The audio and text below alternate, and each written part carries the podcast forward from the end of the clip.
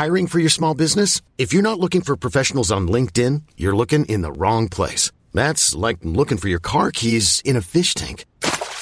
LinkedIn helps you hire professionals you can't find anywhere else, even those who aren't actively searching for a new job but might be open to the perfect role. In a given month, over 70% of LinkedIn users don't even visit other leading job sites. So start looking in the right place. With LinkedIn, you can hire professionals like a professional. Post your free job on linkedin.com slash achieve today.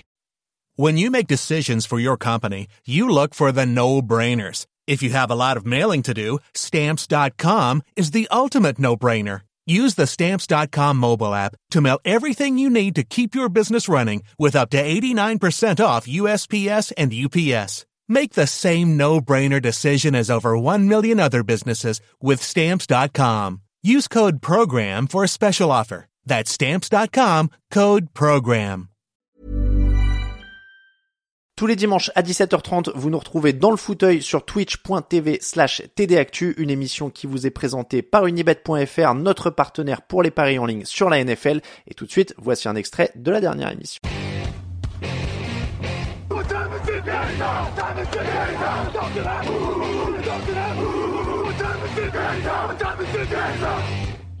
Raphaël, on va commencer par le match entre les 49ers et les Packers parce que c'était quand même le plus récent et surtout le plus intéressant. 49ers 24, Packers 21. Euh, on a eu un match où les Packers avaient le ballon pour aller égaliser ou gagner à une minute de la fin. Jordan Love a été intercepté. Les 49ers avaient marqué le touchdown pour passer devant sur la possession précédente. Les Packers qui n'auraient pas été derrière si leur kicker Anders Carlson n'avait pas manqué un coup de pied de 41 yards juste avant le touchdown des, des 49ers. Euh, des Packers qui étaient aussi à 2 sur 5 dans la zone rouge, c'est-à-dire qu'ils n'ont marqué que deux touchdowns dans cinq passages dans les 20 yards adverses. Est-ce qu'ils ont pris une leçon de réalisme, Raphaël? Oui, oui, oui, forcément. On, peut dire qu'ils ont pris une leçon de réalisme parce que pour le coup, de l'autre côté, euh, San Francisco n'est allé qu'une fois dans la red zone et a marqué un touchdown sur ce passage. Et sur leurs et on va dire que San Francisco a marqué par quelques coups d'éclat de certains de ses joueurs sur deux drives euh, plus ou moins précis. Euh, et donc c'est vrai qu'on a eu le sentiment que San Francisco par moment était peut-être plus serein et plus certain de sa force et de son expérience et qu'ils ont eu, en tout cas, ils ont pas lâché, ils ont senti que ça, ça, ça, pourrait le faire jusqu'au bout. Donc oui, le, le, le réalisme a, a, penché euh, dans la, du côté euh, clairement des, des 49ers euh, sur ce match. 1 sur 1 dans la zone rouge pour les 49ers, deux ballons perdus pour les Packers, aucun pour les 49ers, plus de yards au total, plus de yards par action pour San Francisco. Les stats disent que c'est un succès logique pourquoi on a l'impression que c'est un petit hold-up quand même et que c'est pour ça notamment que c'était le titre de, de Marc qui était au résumé Je pense qu'on a cette impression-là parce que San Francisco arrivait quand même euh, dans, dans ses playoffs avec le, statut de vrai numéro un très largement, j'ai envie de dire, en NFC. Euh, on s'attendait quand même à ce qu'il déroule un peu plus facilement face à une équipe des Packers qui avait la main chaude assurément, mais qui était malgré tout numéro 7 de la saison, équipe avec un quarterback inexpérimenté euh, dans, dans ses joutes de playoffs. Donc on s'attendait à ce que San Francisco s'en sorte beaucoup mieux que ça. Euh, et, et, du coup, ce scénario euh, du match où ils sont euh, très faiblement devant au score à la mi-temps, et puis derrière, ils courent, ils courent après le score en deuxième mi-temps, et finalement, ils nous reviennent, ils nous repassent devant que sur le dernier drive. Mm.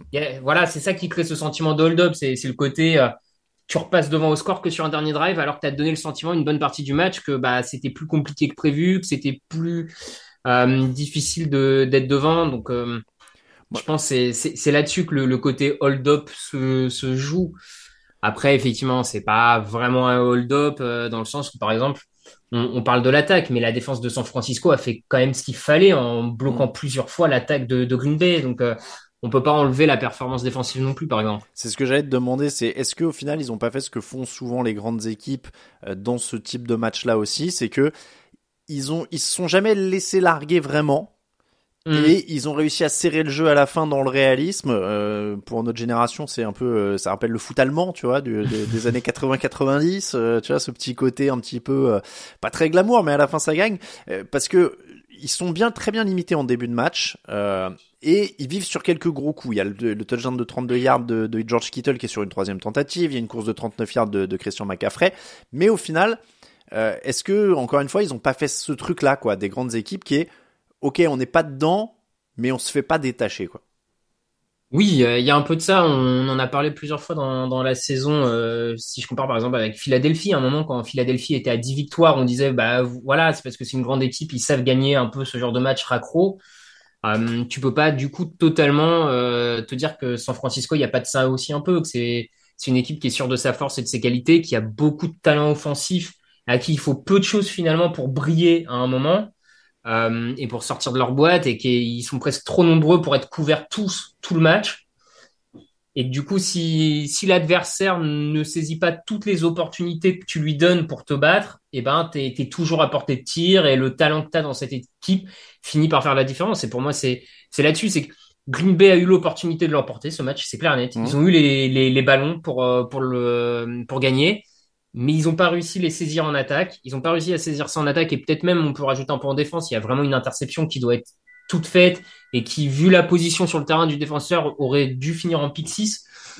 Donc en, interception retournée pour un. Donc voilà, leur adversaire n'a pas su saisir le, bâton pour les battre et eux sont restés à portée de tir et, le talent est un Brock Purdy par exemple parce que il a cristallisé beaucoup de remarques après match. T'as un Brock Purdy effectivement qui est pas bon toute une partie du match imprécis, euh, en difficulté face au blitz, mais qui fait, euh, à l'image de cette équipe, qui fait le bon drive au bon moment. Et j'allais dire, alors tu vois, Brock Purdy, on le voit à l'écran, 23 sur 39, 252 yards, un touchdown. Il est pas bon, mais il n'est pas catastrophique. Et j'en reviens à ce truc des grandes équipes parce qu'évidemment le, le, bon les souvenirs magnifient tout. Donc on a l'impression que Tom Brady il a jamais raté une passe en playoff, etc., etc. Euh, même des Peyton Manning. Euh, le truc, c'est qu'aussi dans les mauvais soirs, ils faisaient pas perdre leur équipe, euh, notamment Brady du premier triplé, euh, qui est pas un exceptionnel quarterback comme sur sa deuxième partie de carrière. Euh, et, et, en fait, je trouve qu'il fait ça. Évidemment, c'est poussif, mais au final, il est quand même très très propre. Ouais, alors je trouve quand même qu'il y a quelques interceptions relâchées qui auraient pu rendre la fiche moins propre, tu vois. Je, je, je sais pas si j'aurais dit propre, mais euh, globalement, il fait, il fait plus ou moins aussi ce qui est en partie attendu de lui, c'est ne mmh. pas faire perdre cette équipe et, et se contenter entre parenthèses de d'appliquer le plan de jeu et d'utiliser l'ensemble des armes offensives qu'il a et il l'a fait à par moment, par reprise. Alors je suis, je suis d'accord euh, pour ces détracteurs, ça changera probablement pas la vie qu'ils ont de lui sur le fait que c'est peut-être pas un, un grand quarterback, en tout cas il l'est pas encore. Euh, maintenant, euh, bon, il, a un peu de chance avec lui sur ce match, euh, ça tombe du bon côté et quand il faut faire le bon drive, il le fait, donc c'est aussi à son crédit. Ça, ça devient tatillon parce que il est pas encore, évidemment, c'est pas encore un top quarterback, etc. Mais il est déjà meilleur que tout ce qu'ont eu les 49ers ces dernières années quand ils allaient en playoff. Hein. Oui, oui, oui, non, mais je suis, je suis d'accord aussi là-dessus. Je suis d'accord aussi. Il, est, il exécute parfaitement. Il est, il est bon dans, dans, dans beaucoup de choses qu'il fait. On sait, il a un peu plus de mal quand il pleut et quand il y a beaucoup de blitz. Hmm. Voilà, Green Bay a joué là-dessus, a tenté vraiment de le mettre en difficulté là-dessus et il a été un peu déstabilisé par moment. Il s'en sort un peu bien aussi, mais euh, globalement, je le, le, match, euh, le match est pas incroyable, mais euh, alors, j'irai pas jusqu'à ce que, comme certains ont comparé en disant que c'est le genre de match à la Joe Montana parce qu'il y a que le dernier drive qui compte. J'irai pas utiliser ce genre de comparaison parce que euh, je suis toujours un peu gêné par ça. Je, je trouve pas qu'un quarterback fasse une grande performance quand il y a juste un bon drive, on va dire. Non, mais, mais euh... rien, tu vois, pour relier à un Brady de début de carrière aussi.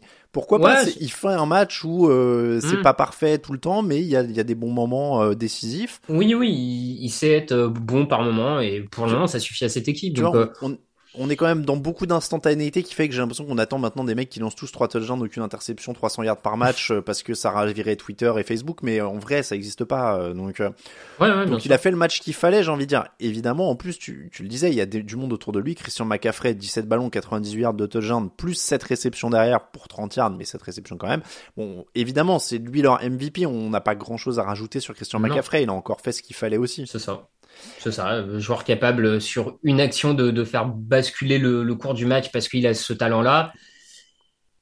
Voilà, c'est pour ça que San Francisco a misé autant pour le faire venir et que Shanahan le voulait. Enfin, je veux dire, on le voit toute la saison, on comprend, c'est la pièce maîtresse de cette attaque et, voilà. George Kittle a bien euh, relevé le nez aussi par rapport à certains matchs mm. de saison régulière, il s'est montré assez décisif. Euh, oui, vas-y.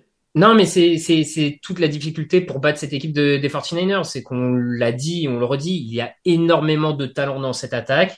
et que même quand tu arrives à en couvrir bien un ou deux, euh, par exemple euh, Brandon Ayuk a globalement été bien couvert mm. sur ce match, mm. et eh ben il reste toujours un Kittle qui traîne, il reste toujours potentiellement un Mattia Frey. Jawan Jennings. Donc, il y a un moment, euh, moi je trouve que la perf défensive de Green Bay elle est pas mal. Hein. Ah oui, 24 points face à cette, cette attaque, c'est franchement pas mal. Et Green Bay, malheureusement, et ça m'embête parce que j'ai bien aimé la, la, dynamique Aaron Jones, Jordan Love, tout ça, mais Green Bay perd ce match en attaque. Alors, on va revenir sur Green Bay juste avant, on va conclure sur les 49ers. Euh, leur défense a aussi relevé le nez en fin de match, ils étaient un peu plus en difficulté en début de, de match. Ils ont bien défendu à la fin. Ils sont favoris de la NFC Oui, oui, oui, oui. Oui, pour moi, ils sont favoris. Euh, trop de talent euh, des deux côtés du ballon, équipe complète. Qui a quand même une certaine expérience, maturité maintenant des playoffs et de ces matchs-là. Euh, hmm. Ouais. D'autant que justement, ils gagnent, on, a l'impression que tout se passe pas bien. C'est ça, tout ouais, pas parfait, donc ça veut dire qu'ils en ont encore un peu sous la sous la semelle. Le truc à surveiller, ce sera l'absence éventuelle de Dibo Samuel blessé à l'épaule. On en reparlera notamment dans euh, l'émission de preview. On en saura plus à ce moment-là. Je reviens en effet sur Green Bay euh, que tu as évoqué. Je sais qu'il n'y a pas de victoire morale, mais tout de même, est-ce qu'on n'a pas insisté à un truc qui se crée un petit peu ces dernières semaines autour de Green Bay? Je trouve que c'est une équipe qui est quand même super attachante. Mm. Euh, je, sur ce match, moi j'ai l'impression qu'ils ont gagné plein de fans. Euh, et, que ça, c'est une des équipes un peu à suivre. Euh, Jordan Love, il a gagné des fans. Euh, cette équipe, elle a gagné des fans. Et, et tu vois, on parlait de matchs euh, diffusés sur des, des, chaînes publiques ou des choses comme ça. C'est, c'est des moments, enfin des chaînes gratuites, je veux dire, euh, c'est des moments où tu gagnes, je trouve, des, des supporters, quoi.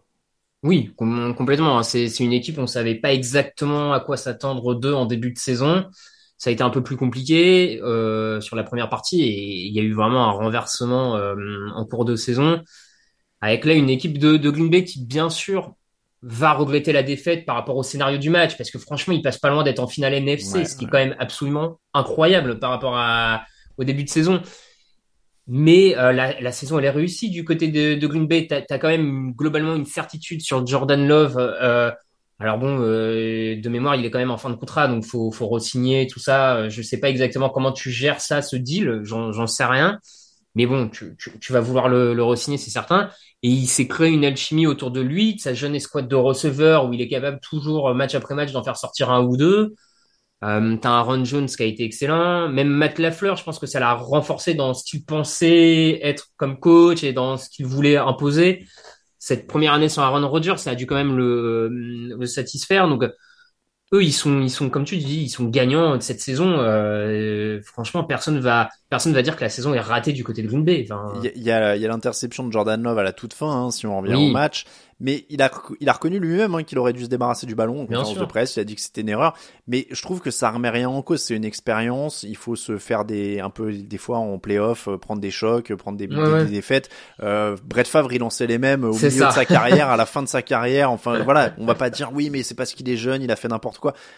Il y a tous les, il y a plein de quarterbacks qui ont fait cette erreur-là et, et voilà. Bien sûr. Euh, et encore une fois, Aaron Jones 108 yards au sol, euh, tu le disais, Romeo. Alors j'ai entendu, j'ai pendant le, j'ai regardé le replay US où il disait Daups ou donc je, dis tout le temps d'où parce que ça s'écrit comme le département, mais c'est Daups apparemment. Euh, mais voilà, euh, tu, tu sors des, des Christian, euh, des Christian Watson, des Dontavion Weeks, etc. Euh, et, et, tu le disais, Matt Lafleur, alors ça passe aussi sur le chat, Matt Lafleur est réhabilité il n'est pas parfait, mais je trouve qu'en effet, il y a quand même un système en place et, il, a, il a montré qu'il y a des raisons de lui faire confiance quand même. Oui, oui, oui. D'autant plus qu'il a réussi en cours de saison, je trouve, et c'est là-dessus vraiment l'important, c'est qu'en en cours de saison, ils, ont réussi du côté de Green Bay à se réinventer, exagérons pas, mais en tout cas à se reposer les bonnes questions sur comment l'équipe était menée en attaque mm. et, et, finalement à relancer une dynamique. Et c'est là-dessus, parce que je, je vais pas dire que c'est simple d'être un bon coach quand tout roule et que euh, tes joueurs sont tous excellents et que c'est tous des vétérans, mais disons que là, il a quand même un groupe jeune. Le début de saison était mauvais, ça aurait pu s'enfoncer un peu dans la, dans la crise. Et non, ils arrivent à rebondir parce que le coaching change deux, trois choses.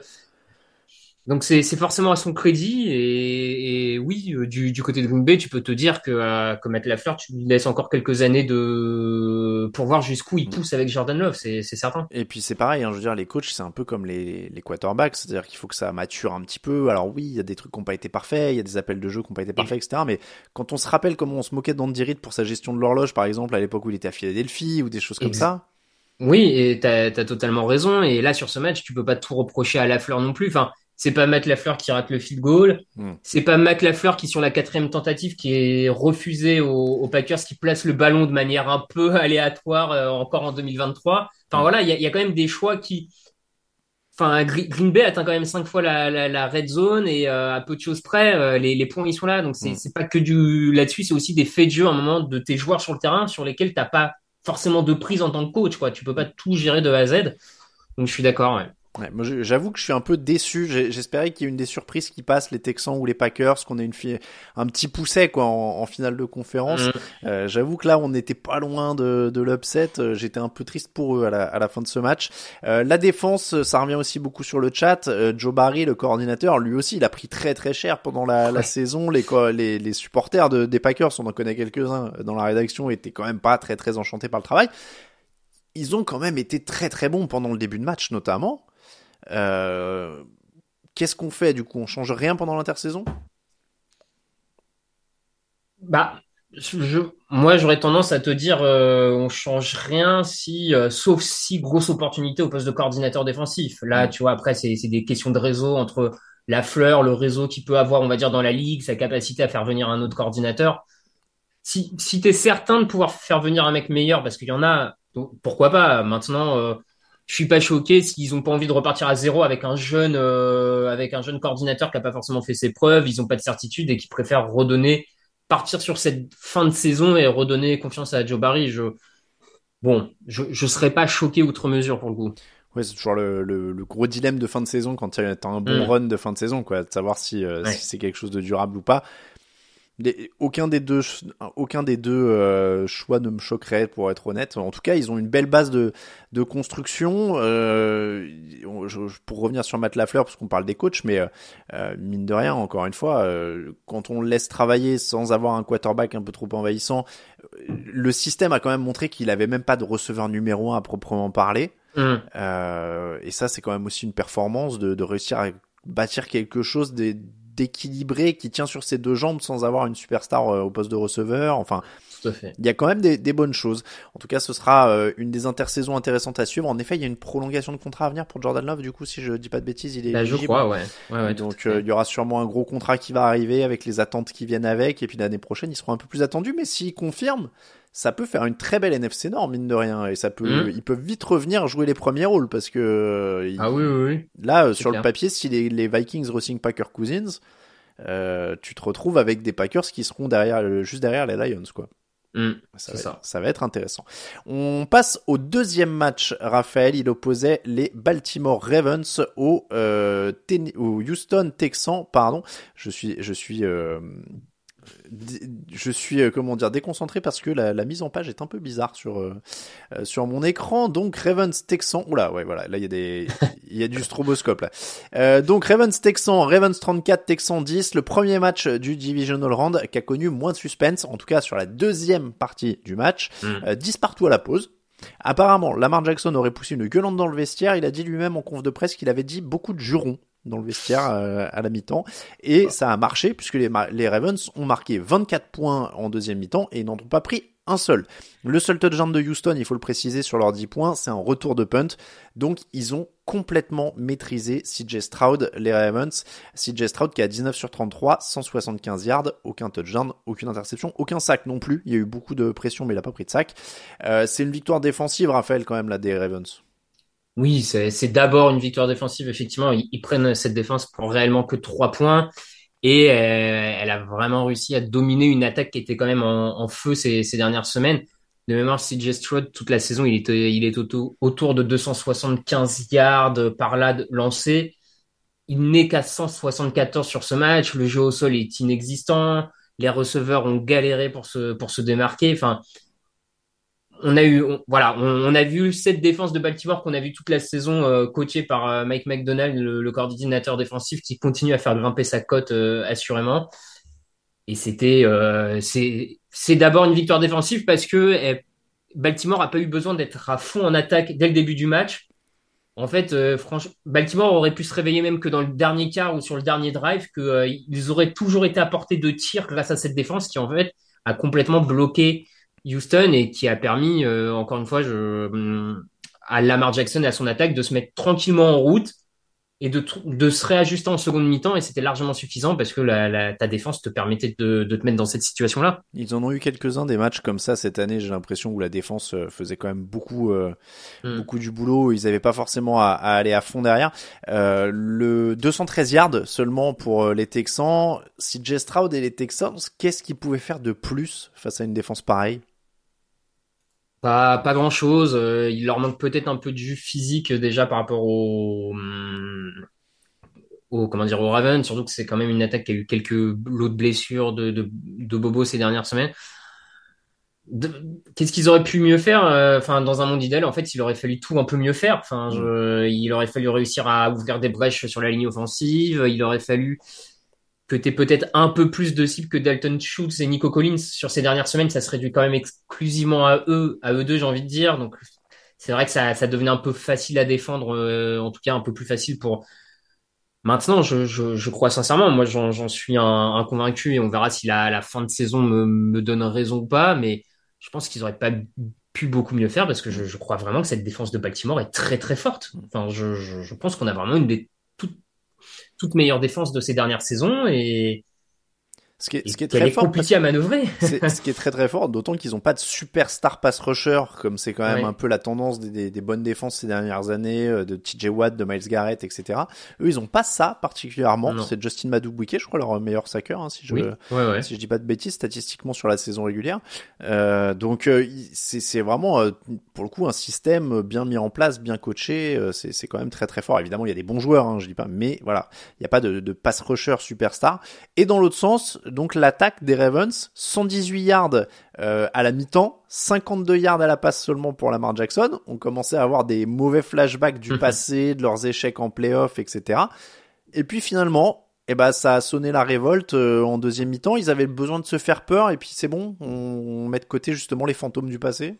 Il y avait peut-être un peu ça, effectivement. On a quand même eu euh, en deuxième mi-temps des bons ajustements de Todd Monken, le, coordinateur offensif, qui, à mon, je pense, a quand même dit à Lamar Jackson de jouer plus vite, de libérer plus vite la balle. Euh, Lamar Jackson sur la première mi-temps, il est à 3,7 secondes de avant de lancer la passe en moyenne. En deuxième mi-temps, il passe à 2,5. Enfin voilà. Et c'est ce qu'on avait vu, ce qu'on avait dit cette saison, quand Lamar Jackson arrive à lancer vite et à trouver ses cibles en rythme, plutôt que de chercher forcément à étirer les jeux à gagner du temps, c'est quand même plus efficace pour faire bouger les chaînes. Et, euh, et pourtant, ils ont été blitzés. Hein. Pour le coup, il a mhm. été blitzé Lamar Jackson. Je veux dire, Demeco Ryan, il a envoyé tout, tout ce qu'il pouvait, tout ce qu'il voulait euh, sur Lamar Jackson. Mais progressivement, ils ont réussi à, à se débarrasser du, du blitz, ou en tout cas à bien jouer avec. Non, en deuxième mi-temps, c'est, euh, j'ai envie de dire que en deuxième mi-temps, c'est vraiment les meilleures performances de, une des meilleures performances de la saison des, des Ravens. Et c'est surtout les bonnes performances qu'on a vues de Baltimore cette saison où où Lamar Jackson trouve les solutions dans les airs parce que Zay Flowers, parce que Odell Beckham, Likely aussi est quand même en train de devenir un vrai bon tight end. Et au sol, ça continue à courir. Donc, euh, ils ont 229 yards au sol sur ce match, hein, 42 courses pour 22 mm. passes, donc euh, clairement euh, il y avait une orientation. Mais euh, la révolte est quand même hyper nette, c'est-à-dire qu'ils reviennent des vestiaires, ils marquent trois touchdowns sur leurs trois premiers drives, le match est fini. sur le premier, Lamar Jackson en particulier, hein, sur le premier drive de la deuxième mi-temps, le drive entier, hein, c'est passe de 9 yards, passe de 19 yards, course de 3 yards de Jackson, passe de 9 yards, passe incomplète et une course de 15 yards de Jackson pour le touchdown. Euh, il marque ensuite sur les deux drives suivants une passe de 15 yards et une course de 8 yards de Lamar Jackson. Euh, Lamar Jackson qui finit à 16 sur 22, 152 yards et 2 touchdowns et il a 100 yards et 2 touchdowns au sol en 11 courses seulement. Euh, je voyais je voyais que ça s'affûtait pour le démolir à la mi-temps. Ouais, bah, c'était plus dur après. Ouais. Eh bah excusez-moi, mais euh, là le mec réveille tout le monde. Alors parce qu'en plus, on peut pas me dire il est pas leader et tout. Apparemment, il a démonté tout le monde à la mi-temps euh, et derrière ils reviennent, ils plantent trois touchdowns. Euh, moi je veux bien, ça va encore critiquer, il est pas MVP machin et tout. Voilà, bah, je vois pas ce que tu peux faire de plus MVP que ça. Hein. Non, bah non, non. Bon après moi je j'en je, suis inconvaincu, donc j'ai envie de dire que j'ai pas beaucoup plus à dire que ce que j'ai déjà dit par, dans d'autres podcasts, dans, dans d'autres, à d'autres moments de la saison. Je, je le trouve quand même, quand il est à ce niveau-là, je trouve que c'est un joueur exceptionnel qui fait gagner son équipe. Enfin, c'est la définition d'un MVP pour moi, en tout bah cas, quand il fait ce genre de match. Cette attaque vit et meurt euh, par lui et ses, et ses performances. Et, enfin, c'est, c'est, franchement, c'est, c'est stratosphérique euh, ce qu'il fait sur ce match. En deuxième mi-temps, c'est quand même extrêmement précis dans les lancers il débloque la situation au sol aussi par moment.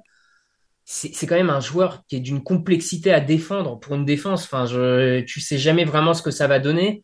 Et maintenant qu'il est plus précis que jamais à la passe, enfin, je, moi je trouve euh, encore une fois, enfin, si je dis pas de bêtises, ce n'est que sa quatrième campagne de playoff. Hmm, c'est possible, ouais. Enfin, je, trouve que les gens se sont vite, euh, vite emballés sur le fait qu'il pouvait pas faire gagner son équipe en playoff. Quatre campagnes de playoff. Enfin, on, euh, on, parlait de culture de l'instant, je les ai pas sous la main, hein, mais euh, si tu ressors les quatre premières campagnes de playoff de Peyton Manning, à mon avis.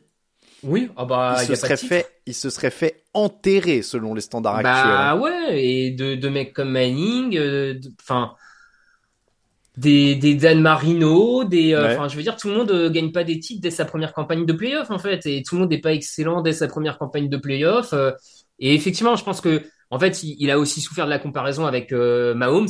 Hmm.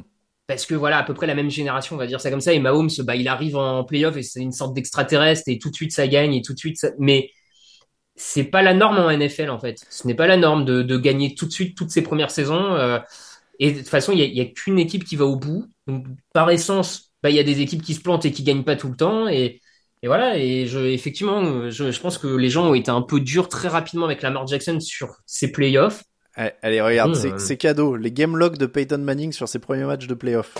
Alors, je vais essayer de grossir ça au maximum. Euh, donc, 1999, premier playoff, défaite contre les Titans, 19-16, 45% de passes complétées, aucun touchdown. En 2000, défaite contre Miami, 23-17, 53% de passes complétées, un touchdown, aucune interception. donc, il a toujours pas gagné. Hein. Troisième match de playoff, défaite 41-0 contre les Jets, deux interceptions, aucun touchdown. Donc, il faut qu'il attende sa quatrième campagne de playoff pour gagner un match. Euh, pour battre donc les Broncos, ironie du sort. Et derrière, il sort en finale de conf contre les Patriots avec quatre interceptions. Hmm. Ah oui, euh, les euh, interceptions sont cachées par, par, par, le, par notre fenêtre. Attends. ah, j'arrive pas à les afficher. on les voit là. À non, non, on voit pas les interceptions, j'ai pas de bol. hop. Non, j'ai pas de bol, j'arrive pas à afficher. Mais on a, compris l'idée. Il y a quatre interceptions. Euh, L'année d'après, donc, il perd au deuxième tour contre les Patriots, aucun touchdown, une interception. L'année d'après, il perd. Donc, enfin, on en est à son son treizième match de playoff pour gagner euh, le Super Bowl. Voilà. Non mais et, et c'est pas le seul dans, dans ce cas-là, mais enfin, effectivement, on a trop tendance à, à ne juger. Et c'est normal aussi. Nous, enfin, nous aussi, bah, on, pousse à ça. Enfin, voilà, on va pas, on va pas faire les, les, on va pas, enfin, on va pas faire les, les, comment dire, les naïfs et les, euh... mais ce que je veux dire par là, c'est que il n'en était qu'à quatre saisons, quatre campagnes de playoff ou trois, je sais plus exactement là si mmh. c'est la quatrième ou la cinquième, mais bon, ça avait pas toujours été euh, dans le bon sens. Euh, on peut aussi laisser le temps au gars de d'atteindre la maturité. Il a 27 ans, si je dis pas de bêtises. Euh, oui tu vois, 27 ans, euh, ne pas avoir gagné un Super Bowl jusqu'à maintenant, c'était pas non plus un scandale euh, dans ta carrière NFL, quoi. Enfin, il a 27 ans et 14 jours, il est né le 7 janvier. Bon, euh, est-ce qu'on. Moi, je suis content qu'il fasse ce genre de perf et, et à quelque part, j'aimerais bien qu'il aille très loin grâce à ça pour qu'on a pour que certains sortent de ce débat de il peut pas faire gagner les Baltimore. Enfin, je, moi, C'est ses cinquièmes playoffs, je viens de vérifier. Voilà. C'est ses cinquièmes playoffs et il avait gagné qu'un seul match. Euh, jusque là, si je ne dis pas, il avait gagné qu'un seul match. Donc c'est sa deuxième victoire en playoff. 27 ans, enfin, j'aimerais bien qu'on. Clairement, le, problème, il est, mais je pense que c'est un peu dans tous les sports où maintenant on juge les mecs euh, face à Djokovic ou euh, face à Mbappé ou Messi ou Ronaldo ou machin. je pense qu'on Brady et Mahomes sont pas la norme, tu le dis très bien. C'est ça. Donc, euh, donc voilà, c'est vraiment, c'est vraiment juste ça. On, on va euh, parler un petit peu. Euh, alors attends, parce que je sais plus où j'en étais. Voilà, j'ai un petit bug dans mes notes. Euh, oui, on va revenir aux Ravens en global euh, mhm. après Jackson. Est-ce que les Ravens sont favoris de la FC comme les 49ers de l'autre côté de la NFC C'est-à-dire que j'ai l'impression que les, là, on a quand même montré que les deux c'était les plus forts, non, de, de, de chaque côté. Oui, oui, oui. Pour moi, c'est, pour moi, c'est effectivement, ce, ce sont les favoris en AFC. Euh, moi, j'irais même jusqu'à te dire que c'est même les favoris NFL tout court. Mm. Euh, en tout cas, leur prestation, euh, alors toujours dur à comparer, ils jouent pas le même adversaire, hein, mais leur prestation d'hier me, me, fait quand même sacrément euh, me renforce dans l'idée qu'ils sont favoris au titre. Voilà, après c'est les playoffs, hein, c'est on sait très bien comment c'est la NFL, ils iront peut-être pas au bout, mais oui, favori. disons que les deux ont une capacité de rouleau compresseur euh, oui. assez euh, assez terrifiante et, et c'est vrai que bah, quand t'as Lamar Jackson en plus, le rouleau compresseur a l'air encore un peu plus euh, un Mm. peu plus terrifiant quand tout marche bien, mais les deux, ouais, les deux ont une défense euh, qui peut être euh, très très forte. Les deux peuvent être euh, des rouleaux compresseurs en attaque dans des styles un tout petit peu différents. Bon, je pense qu'on a on a nos deux favoris de chaque côté en tout cas, et c'est pas pour rien que les deux ont tué la belle histoire des, des petits poussets qui se présentaient en face. Euh, on, on va finir avec ça d'ailleurs. Pour les Texans, c'est quoi la suite, la priorité numéro un de l'intersaison pour toi? Continuer à se renforcer euh, un peu partout, euh, ligne offensive, euh, peut-être un vrai receveur numéro 2 aussi à faire émerger. Enfin, ils ont des ils ont ils ont des atouts pour pour se renforcer. Il y a quand même pas mal de, de free agents, hein, si je dis Mm. pas de bêtises. Il y a il y a une bonne dizaine de joueurs euh, sur lesquels il va falloir réfléchir. Par exemple, Dalton Schultz, par exemple, Mm. le tight end, qui sont qui sont qui ont des joueurs qui ont eu un vrai impact cette saison. Donc, euh, il va falloir gérer ça. Mais bon, la, la reconstruction est tellement plus rapide que ce qui était prévu. Je, pense même que le plus dur, ça va être de confirmer l'an prochain. Oui, ah bah parce oui, que euh, il y a un gros travail pour confirmer l'an prochain quand même. Mm, Clairement. Euh, et les Jaguars l'ont montré euh, dans la même division. Voilà. hein, donc. Euh, mais j'ai l'impression quand même que comme les Packers, c'est une équipe qui a gagné beaucoup d'espoir et de fans euh, en une semaine. Ah bah oui, je pense, ouais. C'est ouais, deux équipes qu'on a envie de revoir, honnêtement. On est, euh, Totalement. on est, on est assez impatient. Voilà pour les débriefs des deux matchs. Raphaël, est-ce que tu veux rester avec moi juste pour faire un tout petit peu d'actu? On disait que c'est une sorte de podcast euh, en direct. Est-ce que tu veux faire une petite page d'actu C'est simple, c'est ça Allez, Antonio Pierce confirmé au poste d'entraîneur, c'est la dernière actu qui est tombée euh, depuis le dernier podcast euh, au niveau entraîneur. Donc Antonio Pierce, il était intérimaire du côté de Las Vegas, il est confirmé en tant que coach. Pour une fois, les Raiders ne sont pas allés au clinquant. Il avait, un, il avait un bilan de 5 victoires pour 4 défaites. Il a 45 piges. Est-ce que pour toi, c'est le bon choix? Je sais pas si c'est le bon choix. Euh, C'est toujours dur sans, sans savoir vraiment quelles étaient les, les la capacité des Raiders à aller, euh, aller attirer mieux. Hmm. C'est c'est toujours un peu compliqué. Maintenant, je comprends aussi le choix. Euh, ils- les deux derniers gros contrats de coaching ont, ont complètement raté. Ils doivent beaucoup d'argent à ces deux coachs. Peut-être qu'une solution un peu plus low cost, le temps d'assainir tout ça, euh, c'est pas. Puis les, les joueurs, pour le coup, avaient l'air d'être totalement derrière lui. Alors, Mm. C'est pas toujours une bonne idée de suivre les joueurs parce que les joueurs sont pas toujours les mieux placés pour savoir ce qui est bien pour la franchise. Mm. Mais bon, quand t'as Max Crosby qui commence à se dire s'il est pas retenu, je demande mon transfert. euh, et puis là, ça s'est bien passé en termes de, de collectif, de dynamique. Euh, La défense était beaucoup meilleure, était clairement meilleure, ce qui est son domaine. Il a dit qu'il se connaissait pas en attaque et que son boulot là, c'était de trouver un bon coordinateur offensif. Écoute, euh, on va on va lui laisser le bénéfice du doute. Ouais, moi je suis, euh, je suis dubitatif au sens où, comme tu le dis, ils ont essayé le clinquant euh, deux fois de suite et ça, ça s'est planté dans les grandes largeurs. C'était des coachs offensifs à chaque fois, ça s'est planté à chaque fois. Euh, dans l'esprit, d'autant qu'il y a un papier qui est en préparation sur le site par notre statisticien Clément qui dit, qui, le papier grosso modo va vous montrer si c'est mieux d'embaucher un, un profil offensif ou défensif. Le mieux a l'air d'être quand même plutôt l'offensif et vous verrez pourquoi dans le papier. Euh, sur la foi de, ce, cet article-là, bah forcément, je me dis bon, euh, l'ancien l'ancien défenseur, etc. Je suis comme toi, je me méfie de l'enthousiasme des joueurs. Euh, voilà, donc. Mais on peut Mm. pas savoir. Là, on est dans la boule de cristal. hein, on voulait en dire un mot parce que voilà, c'est l'info. On vous transmet l'info. Euh, c'est pas du tout de l'analyse euh, sur du. Voilà, on, il a 5 victoires, 4 défaites, ce qui est pas indigent vu l'effectif qu'il y avait. Hmm. Ça, on peut le dire, c'est sûr. Et une défense, honnêtement, une défense cette saison qui a été meilleure que ce qui était attendu par rapport à l'effectif, par rapport à tout ça, vrai. ce qui était son, son secteur, tu vois. Donc, et, et l'équipe, pour le coup, on peut pas lui reprocher pareil d'avoir euh, remobilisé l'équipe qui avait l'air d'être en ruine et en train de couler euh, sous McDaniels. Il a quand même un peu. euh, En, en fait, moi, je peux pas me prononcer tant qu'on sait pas qui l'embauche comme coordinateur offensif. Ouais, je suis d'accord. Ils ont Non, viré le ça. staff offensif, donc. C'est ça, euh, c'est ça. Je suis, je suis totalement d'accord avec toi. donc voilà. S'il arrive à trouver une petite pépite coordinateur offensif et que ça et que ça clique, euh, pourquoi pas, tu vois. Enfin, Et, et éventuellement un quarterback d'ailleurs, hein, parce que Garoppolo ou O'Connell. ouais, euh, ça, ça va aller de, de pair avec euh, le, le nouveau coordinateur offensif qui, à mon avis, va être interrogé là-dessus. Qu'est-ce que tu fais? Qu'est-ce que tu veux? Ouais, ouais, Et ça suis- sera le plus convaincant euh, là-dessus. Je suis pas hyper convaincu par euh, par ce truc-là. Bon, en tout cas, voilà pour l'actu et voilà pour le débrief. Merci beaucoup, Raphaël. Eh ben, c'était un plaisir. Et on se retrouve, nous, on se retrouve bon euh, dans le débrief des deux autres matchs déjà, et puis après Mm. on se retrouvera pour la finale NFC sur euh, sur W9. Tout à fait, tout à fait. Et bien Ça merci. sympa. Bah ouais, carrément, carrément. Merci encore, Raphaël. En tout cas, je vais te Bonne soirée à tout le monde. je vais te kicker de la conversation Zoom pour récupérer. Nitinia. merci beaucoup, Raphaël. À Ciao. bientôt. Ciao.